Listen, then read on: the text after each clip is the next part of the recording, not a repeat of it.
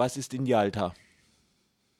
Ja, also in Jalta ist die Situation ganz normal. Der gewöhnliche Alltag, die Menschen arbeiten, die Menschen sind ruhig, egal wer das ist, Russe, Ukrainer oder Tatare oder die andere Nationalität. Und äh, ich habe äh, kein einziges Wort gehört, dass man da an Russland da sich schießen will oder so. Aber im Ganzen, auf der Krim ist natürlich die Situation ganz, ganz gefährlich. Und die Einmischung von Russland merkt man schon überall, am Flughafen, in Simferopol, Belbek, bei der Flughafen, und äh, in Simferopol natürlich die Situation, dann bewaffnete Menschen auf den Straßen und Panzer und äh, die Leute geben sich schon offen, dass die Uniform Uniformierten, dass sie von der russischen Armee sind. Aber sie machen keine, geben keine Kommentare, sie sprechen mit den Journalisten gar nicht. Und das ist wirklich eine ganz gefährliche Situation.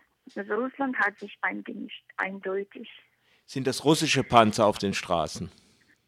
Äh, Jalta natürlich nicht, aber man sagt, äh, ja, die russischen Fahrzeuge gestern bei Simferopol, heute in der Nähe von Sevastopol, wo äh, der militärische Flughafen der ukrainischen Streitkräfte da äh, liegt, äh, umringt von den äh, russischen Fahrzeugen mit den russischen Jagdzeichen. Hm. Äh, wie reagiert die Bevölkerung? Äh, gibt es Jubel oder äh, Beklemmung oder was, was ist los? Was ist die Reaktion? Also die, die Leute einfach bleiben ruhig, weil man sagt, man muss ruhig bleib, bleiben. Aber sie befürchten sehr, dass der Bürgerkrieg kommt. Und gibt es Reaktionen von Seiten der Krim-Tataren? Ruhig bleiben erst und eindeutig, äh, dass Russland sich einmischt in die Situation. Und sie wollen gar nicht, sie wollen mit äh, der Ukraine zusammenbleiben.